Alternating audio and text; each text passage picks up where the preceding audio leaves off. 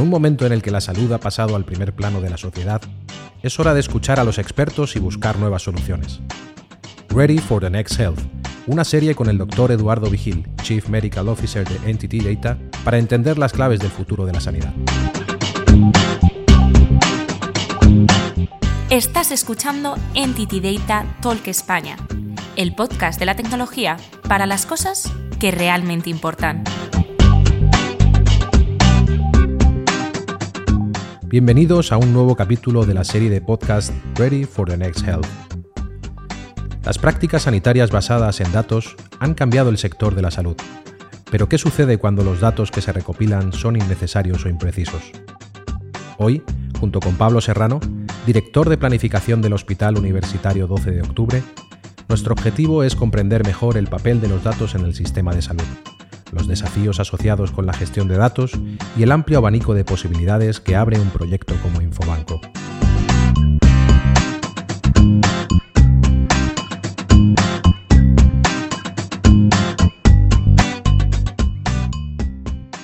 Muy buenos días. Eh, retomamos las, conversaciones desde, desde, esta emisora amiga y científica que es NTT Data eh, y hoy lo hacemos, eh, por mi parte, con un, con un, gran interés para tener información de una experiencia eh, científica, novedosa, para mi modo de ver, muy importante en la historia de, los hospitales y de la sanidad española, que, la, que se está construyendo y haciendo realidad uno de los grandes hospitales españoles, el 12 de octubre. Tenemos como, como invitado, conversador, amigo y lo que, y lo que quiera, a, Pablo Serrano, que es el director de este proyecto, eh, una persona con una amplia trayectoria en el mundo de los sistemas de información y yo creo que en los últimos tiempos, específicamente en los sistemas de información, clínicos eh, y hospitalarios. Eh, Pablo, eh, muy buenos días, encantado de tenerte aquí, un placer. esto, como sabes, es una charla para, para, entendernos y para entender cosas que se están, que están celebrando por personas de todo el mundo. y yo quería hoy dar la bienvenida a una experiencia como digo, muy atractiva, muy innovadora y, para mi modo de ver una, manera que puede cambiar distintos aspectos de abordar investigación, creo yo, en gestión, en clínica, en investigación básica, en, medición de valor, en distintas cuestiones. Pues, para todas estas cosas interesantes, lo interesante es que hable Pablo y no yo, que me estoy un poco pasando del tema. Así que buenos días, Pablo.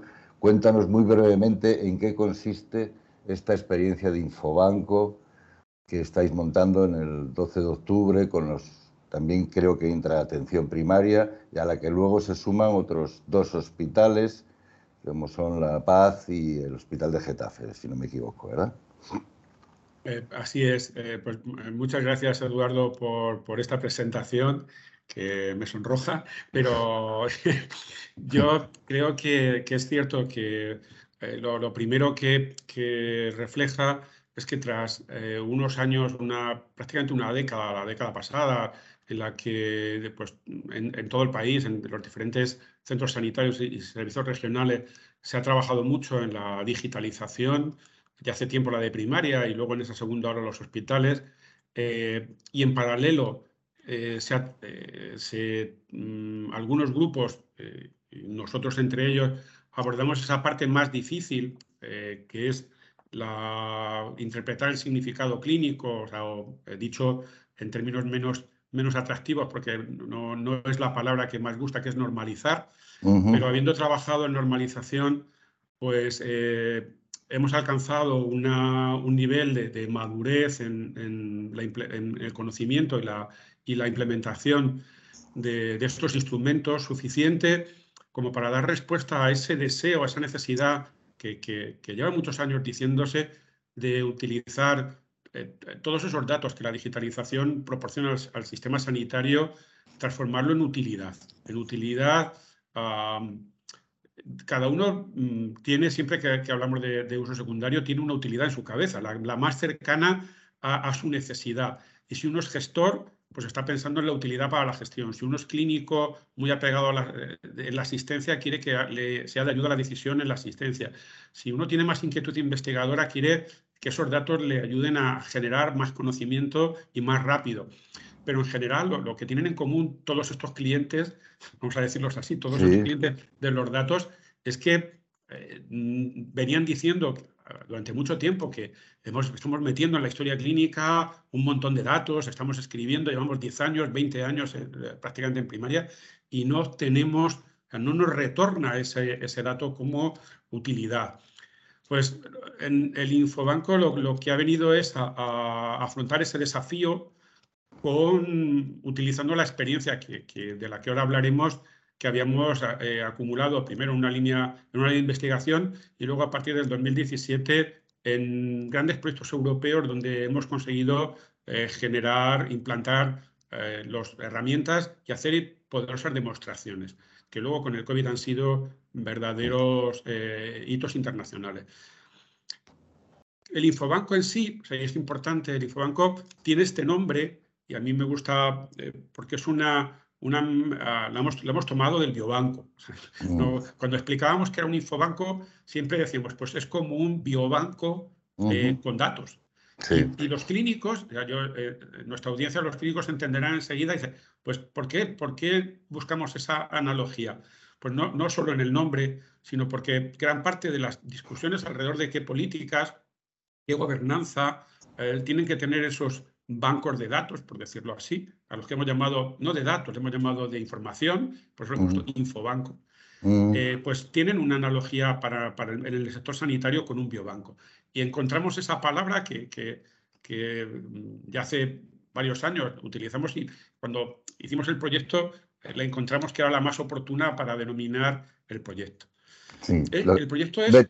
Tiene una carga tiene una carga positiva el nombre y también lleva una, lleva una connotación un poco negativa en el sentido de que infobanca, infono, y lo relacionamos siempre con automatizaciones de la banca y de cosas de estas que, que, de moda están ahora entre los ciudadanos por aquello de que nos de que las personas de determinada edad y no de tanta determinada edad pues se sienten molestas de no tener atenciones personalizadas o, o humanizadas, ¿no? por decirlo de alguna manera.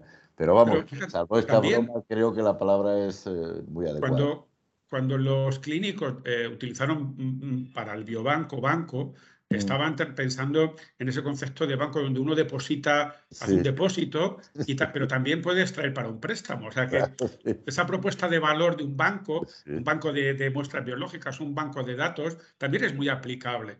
O sea, estamos todos, digamos que como sociedad, hay que entenderlo así como sociedad, tanto los profesionales y ahora los pacientes en, sus registros están aportando a ese banco, haciendo un depósito, que luego tiene que tener una utilidad, en este caso una utilidad social para generar conocimiento y mejorar la asistencia. ¿Cómo se monta y cómo se gobierna ese banco? Esa es la, esa es la pregunta. Eh, una, una, cuestión importante es, ya tenemos tecnologías eh, para montar ese banco. Esa es la primera conclusión pues, de, esta, de, este, de esta conversación, Eduardo. O sea, tenemos tecnologías generadas en los últimos 10 años, probadas más recientemente, también es la, verdad, o sea, había un, un entorno académico del I+.D., pero mm. llevadas a, la práctica en centros sanitarios en el entorno europeo, el entorno americano probablemente llevaban alguna una ventaja en años, pero en el entorno mm. europeo más reciente, y esa esa, esos instrumentos, que yo prefiero decir no, mm. tecnologías, sino instrumentos, porque no solo son tecnologías, tienen otros componentes, eh, estaban disponibles, pues vamos a decir, en los últimos cinco años. La, propuesta nuestra fue, eh, la Comunidad de Madrid eh, mm, nos hizo la, mm, petición de que ideáramos para las, las, las iniciativas de compra pública innovadora del, Ministerio mm. de Ciencia una, una, propuesta y nosotros lo que hicimos fue trasladar toda nuestra experiencia de proyectos europeos y proyectos nacionales que tenían ya, hay que entender que ya no eran teorías, eran, eran propuestas del I+.D. en producción, o sea, con experiencias reales, y lo que le propusimos a la comunidad en la compra pública innovadora era que precisamente utilizáramos el sentido que tiene una compra pública innovadora, que convirtiéramos eso que eran frutos de proyectos en un producto incorporado al sistema de salud. A través de la compra pública, es innovadora. Es decir, no existe en el mercado. es innovadora porque esta solución hoy en día no se puede adquirir con una licitación convencional. Si uno sacara, quiero un infobanco, no habría en el mercado una solución completa como la que hemos diseñado. Por eso justificamos una compra pública innovadora y, eh, bueno, pues sabéis que esta tiene, suele tener un proceso largo, pero al final, afortunadamente, eh, justo en mitad de la pandemia, hicimos todo el proceso de primero consulta preliminar al mercado, que fue muy interesante, porque al, desafío, al desafío que habíamos planteado y que os contaré, pues se presentaron 34 empresas ah, multinacionales y más, más medianas españolas con ah, propuestas muy interesantes de soluciones tecnológicas y de gobernanza pues para las diferentes piezas del desafío. Y finalmente, el año pasado sacamos la, licitación y pues la resolvimos a final de año. Eh, el, Infobanco, como... como perdona, perdona, perdona, una cosa, Pablo. Eh, te, estoy oyendo y, claro, vosotros estáis en la cresta, en la cresta de la ola, en la parte alta de todo esto. Eh, eh, pero mm, eh, se oyen o se han oído, se siguen oyendo, yo soy de los también de los que lo digo, de que todo el, esfuerzo que se hizo en informatizar los sistemas sanitarios, tanto la atención primaria como los, en los hospitalarios, digamos que le hemos sacado hasta ahora, hasta que empezamos experiencias como la de ustedes, le hemos sacado, digamos, un 1 o un 2% de rentabilidad en el sentido de que lo hemos utilizado casi más como un gestor documental que como un depósito de datos para convertirlos en información útil para todas estas aplicaciones que con el mismo dato puedes hacer lo mismo. La estancia media que, que si tiene un cáncer de, pulmón y el mismo dato te vale tanto para cosas groseras como para cosas finas, ¿no? Entonces, eh, eh, eh, es cierto que la mayoría de las cuestiones que nos planteábamos en los, en los, hospitales y en los sistemas que estamos utilizando en, la sanidad pública tienen manera fácil de introducir datos, pero manera difícil de explotarlos. Entonces, por decirlo de alguna manera, tú ponías el ejemplo del COVID, ¿no? Eh, que ha, sido paradigmático para muchas cosas, entre otras cosas para fastidiarnos un montón de cosas, pero, pero también desde el punto de vista sanitario para ponernos en evidencia otras. Eh, a mí me llamaba la atención, sigue llamando la atención y lo sigo un poco criticando, si me permite la expresión, que en plena pandemia, cuando teníamos 900 muertos todos los días, eh, los viernes se interrumpiese la estadística ¿no? y decían que no volvíamos a tener datos hasta el lunes. ¿no? Y la sensación que uno tenía y que tiene, y que si estamos en esto lo conocemos, es que hay muy poca automatización de captura de datos, en tanto en temas epidemiológicos, en temas de salud pública, en temas de gestión también, ¿no? Lo que hace, digamos, de un lado, que utilicemos poco lo que tenemos, ¿no? Y que además, esa, al no llegarnos automáticamente, la, fiabilidad del dato eh, pierde interés. Entonces, eh, eh, a mí me preocupa, y, es una pregunta demasiado hipérbole con esto que te quería hacer, es cómo para, que un infobanco sea de utilidad, la calidad del dato tiene que estar muy asegurada y la, complementa, y la completariedad del dato, es decir, nadie se puede que no puedes hacer, digamos, una búsqueda de cáncer si mm, todos los, los, ítems interesantes para eso no están completos, ¿no? Y al mismo tiempo, eh, este, este, tipo de, de, dato cuando llega tiene que tener un filtro que te deseche algunos porque si no la muestra te la deshace a la hora de hacer explotaciones o de aplicar inteligencia artificial para hacer algoritmos, ¿no? ¿Cómo, cómo, cómo lo habéis hecho? ¿Cómo a ver, Eduardo, yo creo que, que has señalado algo muy importante y es que eh, en los en, muchos, en mucha parte de, la de la informatización, voy a decirlo así. Informatizar, pues no es lo mismo que digitalizar. Informatizar, hemos informatizado procesos analógicos. Y sobre todo, en el entorno sanitario, eh, muy basados en lo que llamamos un paradigma documental. Un documento eh, destinado a la lectura por humano. Ah, yo todavía recuerdo cómo se nos enfatizaba en redactar, en hacer una, narrativa del, diagnóstico diferencial, una narrativa, y todavía enseñamos a los residentes que tienen que escribir mucho. Mm. Ah, eso es, es parte de, una cultura, de un paradigma del siglo pasado. Esto es lo que más cuesta cambiar. O sea, cuesta cambiar en el paradigma de cómo, hace el registro, cómo se hacen los registros clínicos, pero también unas organizaciones que, mm, tienen unos, unos circuitos y unos procesos eh, pues difíciles de digitalizar porque no están normalizados, no tienen mm. un procedimiento ah, bien definido y al final en nuestro sector venimos, hemos informatizado, pero mm, básicamente para seguir trabajando en un modo analógico, ¿no? Mm. El, cambio es verdaderamente digitalizar. Y en, este, y en ese sentido, eh, podemos hablar de digitalizar procesos, pero sobre todo, si hablamos de cuál es el, paso que hay que dar en el registro clínico, el paso que hay que dar en el registro clínico es, hay que entender claramente que el estado del arte hoy no, no reconoce lo que escribimos en lenguaje natural. O sea, eso a lo mejor dentro de, no lo sé, o sea, decir, nos prometen que va a estar ahí, que lo va a hacer, pero a día de hoy uno de los mensajes claros es, no, no sirve el procesamiento del lenguaje natural. A lo mejor sirve para reconocer, tiene alguna utilidad en la literatura para reconocer un concepto y a lo mejor mm. nos sirve para enriquecer un infobanco, así para que nos entendamos. Pero lo enriquece, o sea, no lo, no lo alimenta de cero. Y el, si, si no cambiamos el paradigma documental y pensamos que, solamente con informes que no están estructurados vamos a hacer un infobanco, eso no, no, funciona. Hay que decirlo claramente, no ha funcionado en Estados Unidos y no, y es, y no es el abordaje que hemos hecho en el infobanco. Pero también, pero también hay que mirarlo de otra manera. Lo que tampoco, eh, y esto, si me dirijo a una audiencia clínica, lo entenderá, o sea, tampoco podemos pensar que podemos estructurar todos los datos posibles.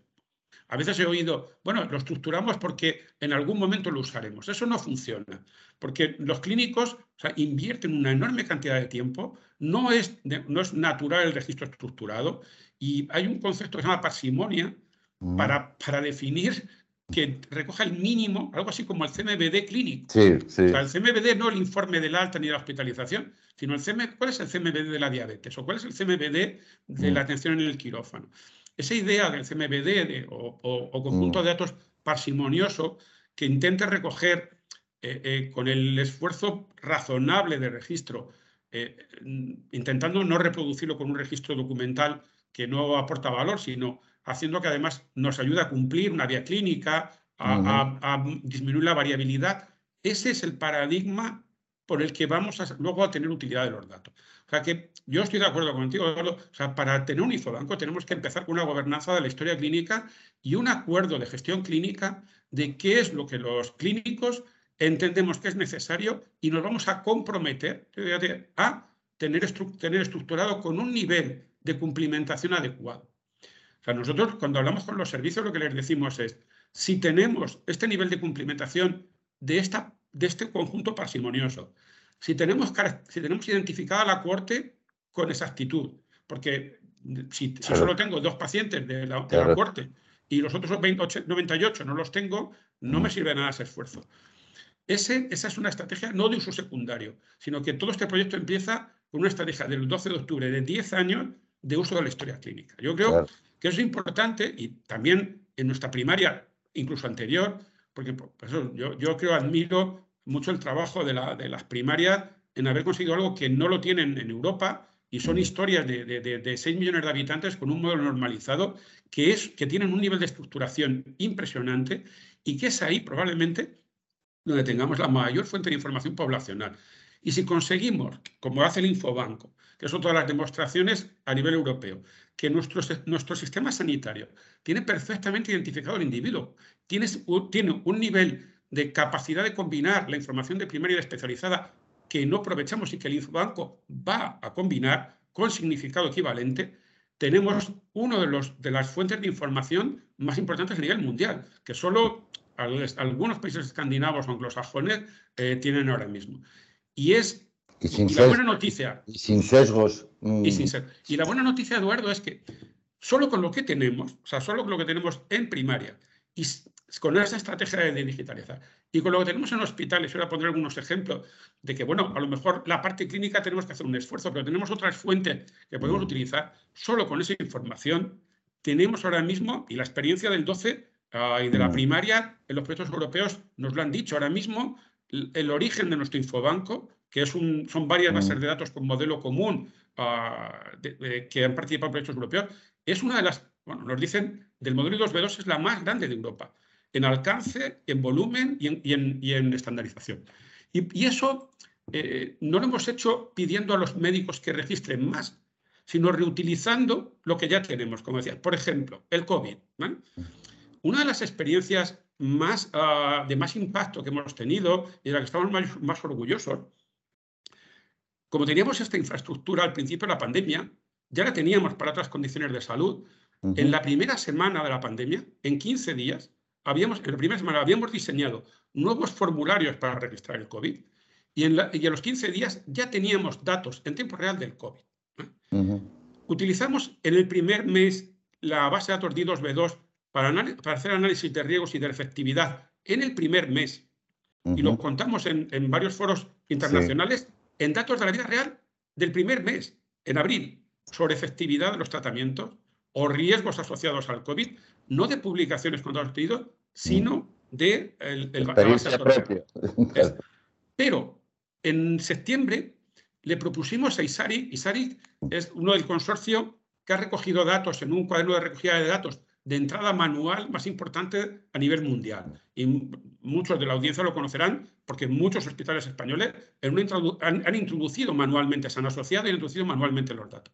El 12, por una experiencia que teníamos de un proyecto anterior, les propusimos hacer una incorporación automática de los datos del, No era... No era era una propuesta que estaban trabajando, estudiando en el Reino Unido, pero ellos no tenían ese procedimiento abierto y les lo mm. ofrecimos y entablamos una colaboración en la que demostramos que desde el 12 de octubre somos capaces de complementar el 70% del cuaderno de recogida de COVID de ISARI.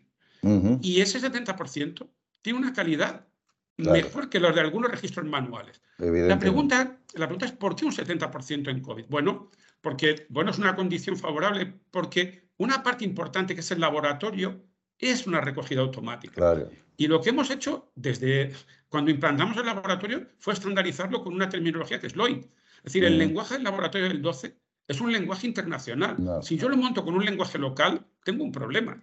Aunque tenga el dato estructurado del laboratorio, si yo lo hago con un lenguaje, eh, y no es un esfuerzo más que de normalización una vez, y ya lo tengo así, puedo compartir esos datos con Finlandia o con Estados Unidos. Compartir el dato. la identidad es otra cosa, ya lo podemos discutir. Y la otra parte es la monitorización. En el 12, la, monitorización de las constantes vitales las toma un equipo. Y, se, y se vuelcan directamente de los, de los sistemas de monitorización o de los tomas de constantes de enfermería de historia clínica. Solo con la monitorización, solo con los tratamientos de prescripción electrónica en laboratorio, cubrimos un volumen de datos importantísimo. Y si le metes las bombas de infusión, montones de dispositivos que te entran automáticamente, claro. ¿Cuál es la parte, fijaros, cuál es la parte que le tenemos que pedir a los médicos que entiendan que es útil estructurar esa información, pero para que les retorne valor? Mira, en el primer año, nosotros, además de cargar el CRF de Disaric, lo que hicimos fue ofrecer al proyecto que estaba desarrollándose por nuestros investigadores de COVID, que se llamaba estos COVID, que hicieron una base de datos local, un RESCAP, pues ofrecerles también a ellos la carga automática. Era la primera vez que demostrábamos utilidad, siempre la palabra utilidad de lo que habían dicho nuestros clínicos. Es que mm. yo hago un proyecto de investigación y tengo que volver a aplicar los datos. Bueno, en este proyecto hemos volcado los datos a la base de datos de ISARIC, pero también a la de nuestros médicos aquí local. Y en el segundo año ya la carga de los datos no la estaban haciendo en el RESCAP, sino que se pusieron todos a poner los antecedentes estructurados de su corte porque sabían que lo que ponían estructurado en la historia clínica lo iban a tener sin esfuerzo en su, en su cuaderno de recogida de datos. Esa es una de las funcionalidades del Infobanco. Esa es una de las cuatro salidas del Infobanco. Perdona, ¿tú no crees que eh, proyectos de este tipo, su éxito, o digamos, eh, o en buena medida, eh, su, buena marcha, se mejora o se garantiza cuando desde el principio en el proyecto está la devolución de, los datos a quien los produce, aquello que los aragoneses del, del Ebro para quien lo llueve, ¿no? Exactamente. está un poco, eh, porque hasta ahora ha sido siempre, hemos utilizado esto con GRDs y con otro tipo de cosas, digamos, para hacer análisis de, de funcionamiento de estructura incluso a veces para dar premio o castigo en base a que te desviabas de la estancia media y de tal. Pero el clínico decía, yo, me, yo estoy escribiendo aquí cosas y nunca me dice cuántos infartos de cara diafragmática tengo, ¿no? Entonces, eh, la manera de meter a los cardiólogos es decir, mira, si tú lo haces lo mismo que lo estás haciendo, pero lo haces así, te doy los infartos de cara diafragmática, la edad media, los que viven, los que tal, los que son hombres, los que son mujeres, el peso, cómo tenían la ferritina, cómo tenían... Eh, y entonces cuando, cuando los tipos, es cuando vemos los clínicos la utilidad de, hacer una estructuración de datos eh, bien hecha porque sabemos que si lo hacemos bien, los primeros beneficios son para nosotros. ¿no? Exactamente. ¿Tú eres de esa Pablo? Se plantea como una plataforma de servicios. O sea, lo que, para que tenga éxito, tiene que estar diseñado para, eh, ¿para qué? El para qué es prestar un servicio a un cliente. Hemos identificado los clientes y sus necesidades. Y, lo que, y la única demostración que de, valor es que esos clientes tengan entregado ese servicio. ¿Cuáles son los servicios? Para, porque además esto la audiencia lo entenderá mm, y dirá, este, yo tengo esta necesidad y me encantaría tener quien me prestara ese servicio. Mira, la primera, la primera que los clínicos nos han dicho es esta que acabo de comentar. Tengo una base de datos, tengo un Access, un Excel, un RESCAP o un registro europeo y, y me gustaría no volver a picar los datos quiero que, esto me lo carguéis. La segunda es quiero un cuadro de mando. Quiero un cuadro de mando que me agregue la información del infarto o de la... La tercera es quiero participar en un estudio en el que sin tener que introducir los datos me pueda comparar mm, con todo el mundo. Y eso es lo que llamamos modelos de vida real, con, con un tipo de datos. Y por último, lo más novedoso es quiero que, que mis datos sean fuente de un análisis avanzado cree por inteligencia artificial o aprendizaje automático un algoritmo que luego me ayude a mí a tomar decisiones. Estas cuatro son las cuatro salidas, los mm. cuatro entregables a, gestores, a clínicos e investigadores que se propone que el Infobanco ya, los tenemos. O sea, esto también es la otra noticia. O sea, no es que los vayamos a montar, los mm. tenemos montados a una escala de proyecto. Y lo que el Infobanco va a montar es a una escala sistemática. Ese es el, no es un desafío de que hay que demostrarlo, sino de convertirlo en una solución escalable y sostenible. Una, una, duda que tengo, eh, dado que cada vez eh, vemos la relación tanto del medio ambiente como con la parte socioeconómica, como la alimentación, todo lo que representa la microbiótica, la macrobiótica y todo esto, eh, ¿no sería interesante, o seguro que es interesante, la manera es cómo, pero bueno, uno, uno le llama la atención la cantidad de agencias nacionales que están tomando datos, por ejemplo, de calidad de aire en, cada distrito ¿no? de, una población, o de, las aguas, o de la contaminación, tal, o, o bueno, todos los supermercados de las zonas tienen claramente cuáles son los alimentos prioritarios en esa zona. Si nosotros pudiéramos unir esa información o agregar esa información, podríamos, en esto que hablamos de algoritmos predictivos, generar clúster de riesgo en vez de estar chequeando a todo el mundo por, todas las cosas. ¿no? Es decir, bueno, mm, esta población es un clúster que tiene por edad, por alimentación, por nivel económico, por contaminación, porque fuman más que en, el, en el otro barrio, tiene más posibilidades o de, por ejemplo, de desarrollar un cáncer de pulmón y por lo tanto a la hora de hacer un, un screening o una acción positiva para adelantarnos, pues lo hacemos en estas de riesgo y no se lo hacemos a todo el mundo, el TAC, ¿no? Eh, ¿No crees que ese tipo de información deberíamos de ir empezando a incorporarla también a sistemas mm, tan atractivos como el vuestro? Eduardo, el diseño del Infobanco es poblacional, o sea, eh, es un proyecto de primaria y del hospital. Mm, y esto es clave, o sea, tenemos que conseguir en esta primera etapa tener una información detallada, por lo menos la que proporciona el sistema sanitario, a nivel de individuo y de seguimiento longitudinal, independientemente del nivel asistencial. Ese es el objetivo. Y hemos planteado diseños de un modelo predictivo a partir de entrada de estos datos, o sea, de los datos disponibles en el sistema sanitario. La segunda característica del Infobanco, ahora que sí tenemos ya experiencia, es la incorporación de registros del propio paciente. En este caso, que ya tenemos en algunas condiciones. Y hemos elaborado un proyecto para una segunda fase en la que incorporamos datos, de, datos medioambientales para hacer vigilancia epidemiológica en un segundo proyecto. Pero digamos, en mi opinión, ahora tenemos que construir y demostrar la importancia de agregar los, datos clínicos en términos poblacionales, tanto para esos análisis predictivos poblacionales como también para hacer medicina genómica poblacional. Sí. Ajá, perfecto. Bueno, y y como estas cosas hay que empezarlas siempre por algo, ¿no? Y el 12 de octubre tenéis una patología tan variada, ¿no? Y en el área del 12 de octubre, ¿por dónde, por dónde vais a empezar a, fijar objetivos eh, desde el punto de vista de, visualizar datos ah, para diagnósticos clínicos? ¿En, qué experiencias os vais a centrar hemos en primer lugar? Mm. Hemos fijado dos líneas. La línea de profundizar en, el dato detallado y la combinación de fenotipo, genotipo es cáncer. Y la línea poblacional es primero el conjunto de la población eh, eh, en la línea de lo que venimos haciendo sobre la estratificación y la predicción de riesgos en general. Y en concreto la monitorización de algunas condiciones crónicas y de alta carga de enfermedad. Y eh, básicamente ayudar a la estrategia de seguimiento de, de procesos asistenciales integrados y de gestión de población, de riesgo en población.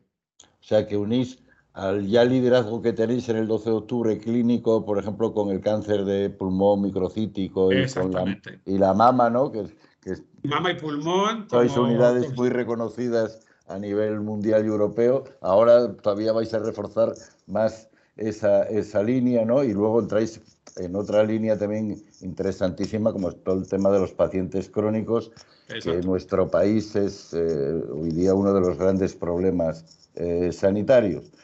Pablo, eh, nos queda un minuto justo para, para que nos des tu mensaje último y, tres, y tres segundos después eh, poder despedirnos. Bueno, pues eh, primero agradeceros la oportunidad de comentarlo. Creo que es, muy interesante que, hagamos esta, esta, ilustración de lo que va a venir con, con estas plataformas y de, datos que ayudan a, básicamente a los mm. clínicos a la gestión clínica y a la atención de pacientes y también el desafío que significa para la organización sanitaria eh, entender qué transformaciones tiene que hacer para sacarle el máximo provecho a, esta, a estas nuevas herramientas. Bueno, pues Pablo, yo eh, recalcando dos cosas bajo mi punto de vista. Uno, eh, esta es una experiencia gestionada, generada desarrollada en, la red pública sanitaria, que mm, lo quiero poner como manera de interés, aunque no deja fuera a ninguna otra organización que quisiera entrar. Eh, es un orgullo que esto lo hagamos desde, desde nuestro Sistema Nacional de Salud y más concretamente desde el 12 de octubre, porque mm, tengo que aclarar que esto tampoco es una experiencia tan común en el mundo. Hay pocos centros y a veces se nos llena la boca hablando de boca ratón y de, centros así eh, tal, y que si los alemanes, y pues mire usted, eh, no hay tantos que estén haciendo esta experiencia y prueba de ello es que se os reconoce en proyectos europeos y en proyectos de investigación como temas innovadores y que aportan valor a, la sanidad eh, de, todos los países, no solamente de la nuestra. Mi enhorabuena si nos permites, queremos seguiros y poner a mucha gente en contacto con vosotros para que os copien la experiencia, porque creo que de experiencias de este tipo son las que nos van a permitir en poder hacer el sistema no solamente más seguro, sino más cómodo para los ciudadanos y también desde el punto de vista de todos nosotros eh, más sostenible porque en la medida que podamos eh, aprobar o desechar aquellas medicaciones, tratamientos o prácticas que producen poco valor, vamos a afianzar la posibilidad de, la sostenibilidad en temas tan, tan difíciles hoy día como el cáncer o las enfermedades autoinmunes. Así que Pablo, un placer, muchísimas gracias y estoy seguro de que la gente que nos está, que nos ha oído, bueno, que te ha oído a ti fundamentalmente, yo soy aquí el pesado que te ha hecho las preguntas, pero lo interesante es la parte que tú has comentado, así que enhorabuena a ti y a todo el 12 de octubre por esta iniciativa y esta experiencia tan brillante. Muchísimas gracias. Hoy, junto con nuestro invitado Pablo Serrano, hemos intentado entender los desafíos de transformar datos en valor útil para los profesionales sanitarios, en el potencial de un proyecto como Infobanco, su impacto en la práctica del sector sanitario y el soporte a la toma de decisiones. Gracias por escucharnos. Sigue este espacio para más información sobre cómo la tecnología transforma los procesos de negocio al servicio del ciudadano en diferentes sectores.